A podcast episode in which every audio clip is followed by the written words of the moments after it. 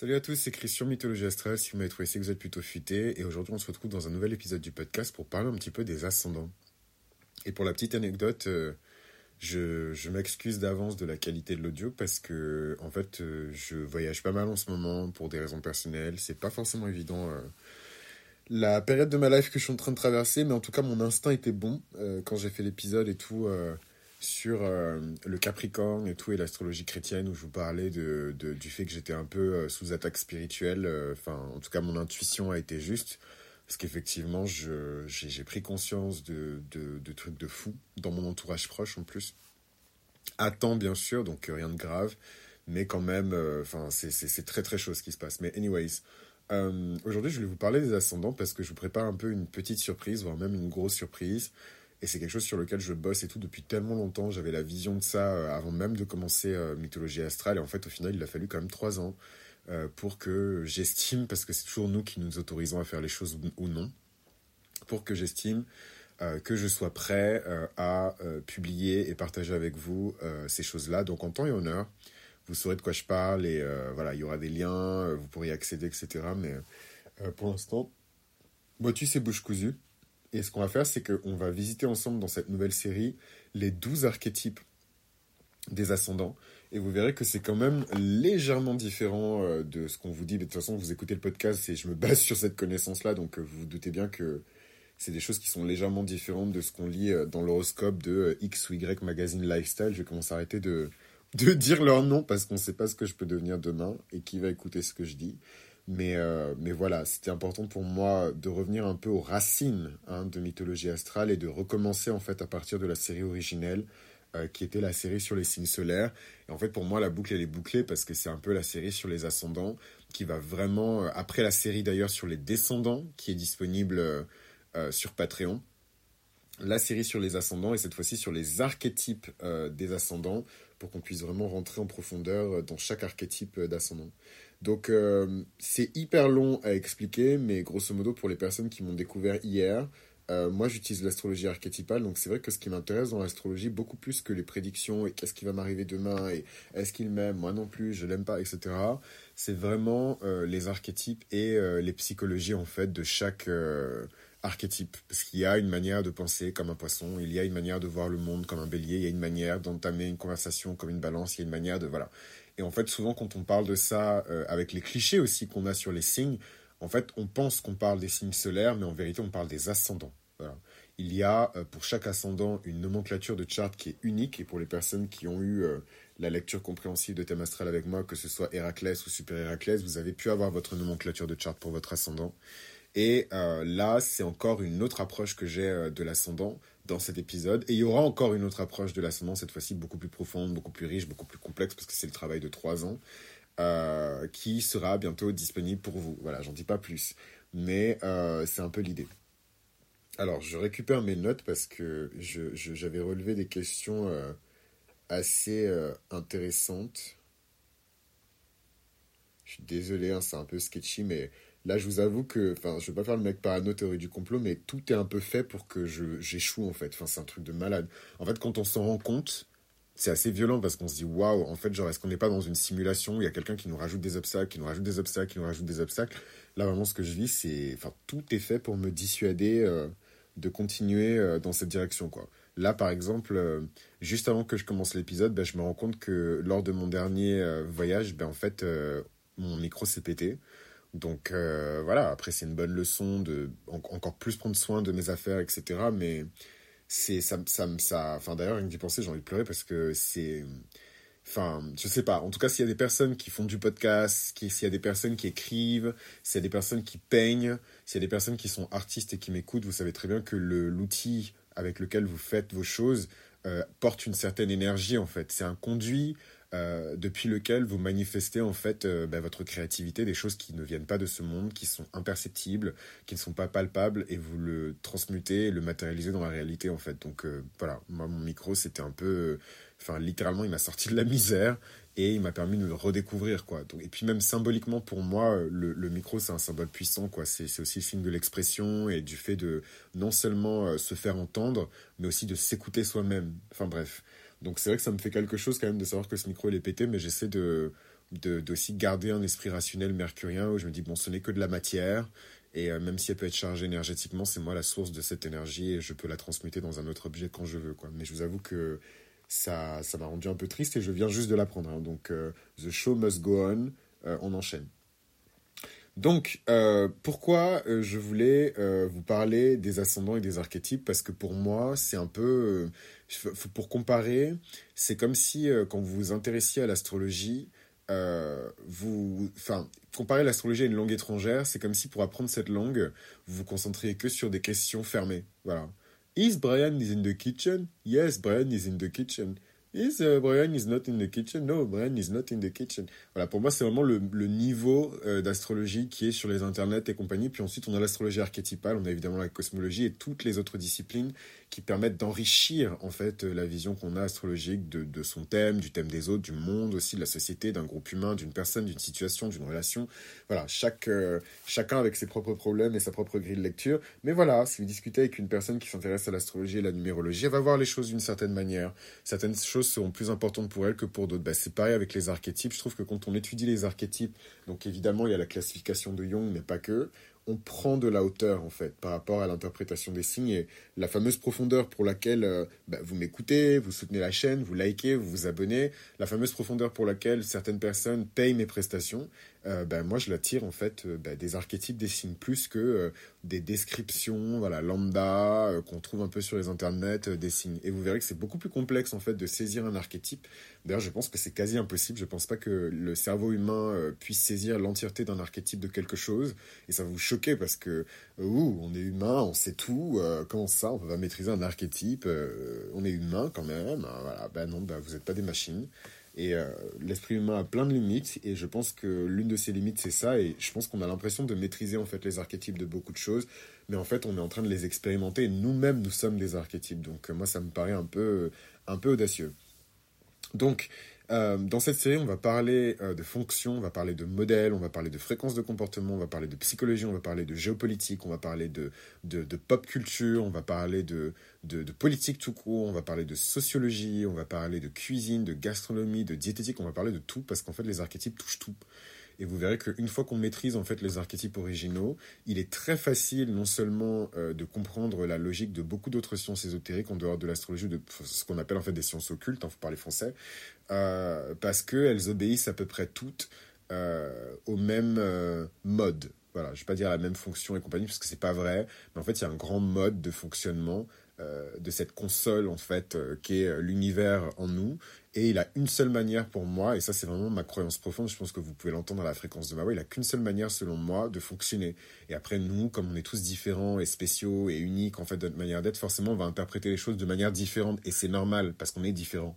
Mais il y a une seule, il y a un diapason suprême euh, qui donne un La suprême, qui donne naissance ensuite à tous les La, quoi. Et ce La, c'est évidemment Dieu. Euh, donc on commence par le bélier. Et ici, en fait, euh, les questions que je me suis posées, c'était un peu les suivantes. Dans notre monde moderne, quelle figure représente vraiment le courage et l'audace de l'archétype du bélier? Donc déjà, ça, c'est une grosse question. Donc on va se dire des soldats, des militaires, euh, des, des, des, voilà, des, des, des mecs machos, etc. Non. Le bélier, c'est euh, cette femme célibataire ou divorcée qui travaille, voilà, et qui s'occupe des enfants en même temps. C'est euh, cette mère au foyer euh, qui est extrêmement impliquée dans la vie de sa fille, quitte à s'embrouiller avec ses professeurs parce qu'elle trouve que sa fille est victime d'injustice. Bon, ça faut creuser aussi si elle est pas en train de projeter des, des peurs qu'elle a déjà eues. Je suis en train d'analyser un personnage fictif, mais c'est pas grave. voilà, mais en tout cas, l'énergie du bélier, contrairement à ce qu'on pense, elle s'exprime de manière beaucoup plus nuancée, beaucoup plus équilibrée, beaucoup plus mesurée, beaucoup plus précise en fait que ce qu'on pense. Euh, on peut trouver euh, l'archétype du bélier dans tellement de choses euh, différentes. Aujourd'hui, il y a beaucoup de personnes et beaucoup de figures qui représentent le courage et l'audace de l'archétype du bélier. Hein, je pense par exemple à alors, je suis pas en train, on va beaucoup parler de politique dans cette série. Je donne des exemples. Hein. Moi, je suis là pour illustrer, je suis là pour transmettre. Je suis pas là pour vous donner mon opinion, pour discuter avec vous, débattre avec vous de politique. Genre, chacun est libre de ses opinions. Enfin, voilà, bref. Disclaimer terminé, j'ai la flemme. Mais voilà, les Greta Thunberg et compagnie, euh, enfin, c'est quand même des gens qui sont extrêmement courageux. Après, on croit ce qu'on croit.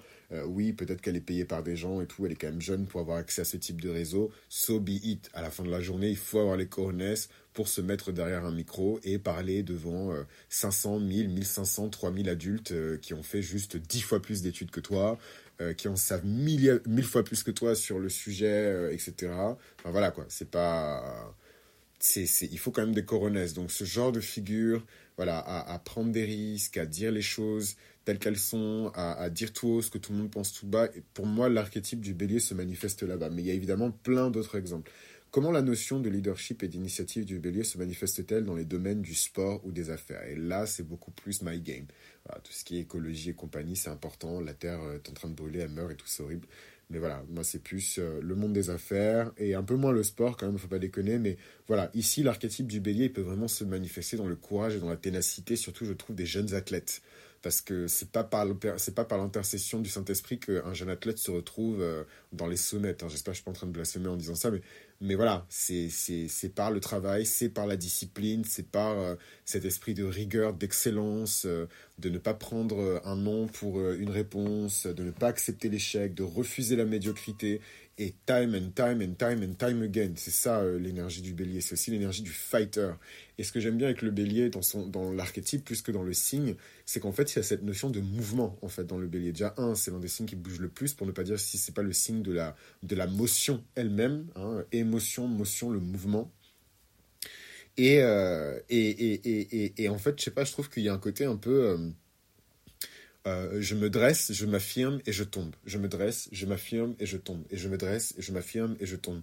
Et en fait, vous pouvez calquer, ça sur la nature, vous pouvez calquer ça sur la nature humaine, la nature animale, végétale. Il y a vraiment ce truc de je me lève, je me dresse et, je retombe. Et je me relève encore et je me redresse et je retombe. Et pour moi, c'est vraiment ça, l'une des clés en tout cas, euh, et des grilles de l'archétype du bélier. Quoi. Et je trouve ça majestueux, je trouve ça beau, je trouve ça courageux. Enfin bref. Euh, où voyons-nous des exemples d'individus embrassant l'énergie de démarrage de l'archétype du bélier sans crainte Dans l'auto-entrepreneuriat, dans le banking, dans l'innovation sociale, dans le beaucoup dans le monde euh, associatif aussi, comme je vous le disais, Greta Thunberg, mais Malala Yousafzai, ces espèces d'icônes à qui on n'a rien demandé, euh, qui ont quand même pris beaucoup de place hein, dans le monde dans lequel on vit, parce qu'elles affirment des valeurs euh, vertueuses, parce qu'elles sont là pour se battre pour la veuve et l'orphelin, pour des personnes qui sont opprimées et dont tout le monde se fiche en fait. Et d'ailleurs, je trouve ça très hypocrite et intéressant en même temps euh, la manière dont la société traite ces personnes-là, parce qu'on a d'un côté euh, une espèce de, de, de, de comment dirais-je, de, de, révérence presque religieuse envers ces figures-là. On a l'impression que c'est un peu des nouveaux dieux, c'est Greta Thunberg et compagnie. Et en fait, euh, le, moindre faux pas, et c'est les mêmes médias qui les ont hissés au sommet qui vont les lapider, mais sans retenue, quoi. Sans retenue. D'ailleurs, petite page de publicité, euh, j'en profite pour vous dire que euh, vous pouvez toujours commander vos lectures compréhensibles de Thème Astral jusqu'au... allez, on va dire jusqu'au 15 novembre. Après, j'aurai clairement pas le temps de tout faire avant Noël donc euh, jusqu'au 15 novembre. Et même pour les personnes qui ont commandé tard, je vais essayer de tout livrer euh, pour Noël. Donc ça va être un travail de titan.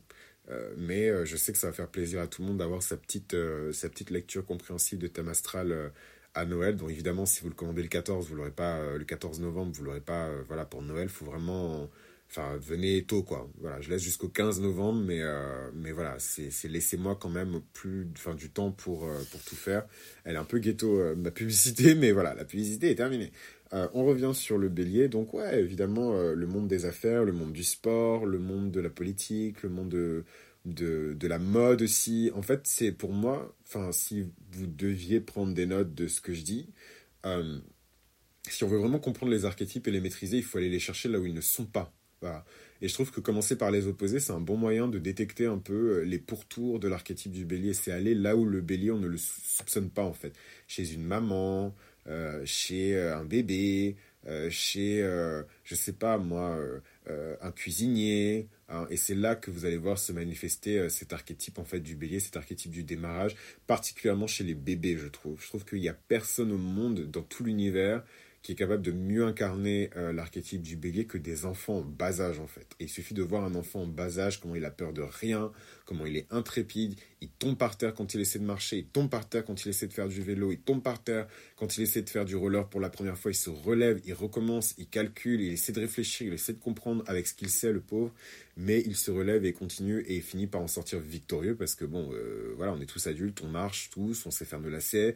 Enfin, c'est des petites victoires comme ça de la maison 3 qu'on prend pour acquises, mais en fait qui sont extrêmement importantes pour nous et sans cette énergie motrice euh, de début de vie ou de milieu de vie ou toute la vie en fait. Hein. On n'a pas accès à ça et c'est aussi ce que représente le bélier. L'ascendant bélier en fait au final c'est un puissant archétype astrologique qui incarne le courage, l'audace et une énergie qui est résolument tournée vers l'action. Dans notre monde moderne, de nombreuses figures illustrent ces qualités. Les athlètes de haut niveau, évidemment, comme Serena Williams sur les cours de tennis ou Usain Bolt sur la piste, sont des exemples parfaits de l'initiative, de la détermination du bélier. Donc ça ne veut pas nécessairement dire que ces personnes-là sont nées sous le signe du bélier ou qu'elles ont du bélier dans leur thème, mais dans leur parcours de vie, elles incarnent et elles dessinent en fait l'archétype, les pourtours en tout cas de l'archétype du bélier, particulièrement dans les défaites. Donc le leadership sur le terrain démontre aussi comment cette énergie peut propulser une personne vers le succès. Et dans le monde des affaires, on a d'autres euh, entrepreneurs audacieux comme Elon Musk qui incarne l'esprit du bélier. Donc ça, c'est les personnes qui vont vraiment pas hésiter à prendre des risques, à défier les normes établies et à initier des projets ambitieux. Ici, leur détermination et leur confiance en eux les mènent souvent vers des réalisations qui sont exceptionnelles, parce que ce sont les premiers à prendre le risque. L'archétype du bélier se manifeste également chez ceux qui embrassent l'énergie de démarrage sans peur. Ce sont les activistes qui osent défier l'injustice, les artistes qui créent des œuvres novatrices et les visionnaires qui lancent des mouvements de changement sociaux. Ils incitent les autres à se lever et agir, à se battre et à ne pas se laisser faire, inspirant ainsi le courage et l'audace nécessaires pour affronter les défis de la vie. En somme, L'ascendant bélier est un appel à l'action, à l'initiative et au dépassement de soi. C'est un archétype qui résonne chez tout le monde, particulièrement les personnes qui osent être des pionniers ou pionnières, des leaders ou des moteurs du changement, apportant ainsi une énergie dynamique à notre monde moderne.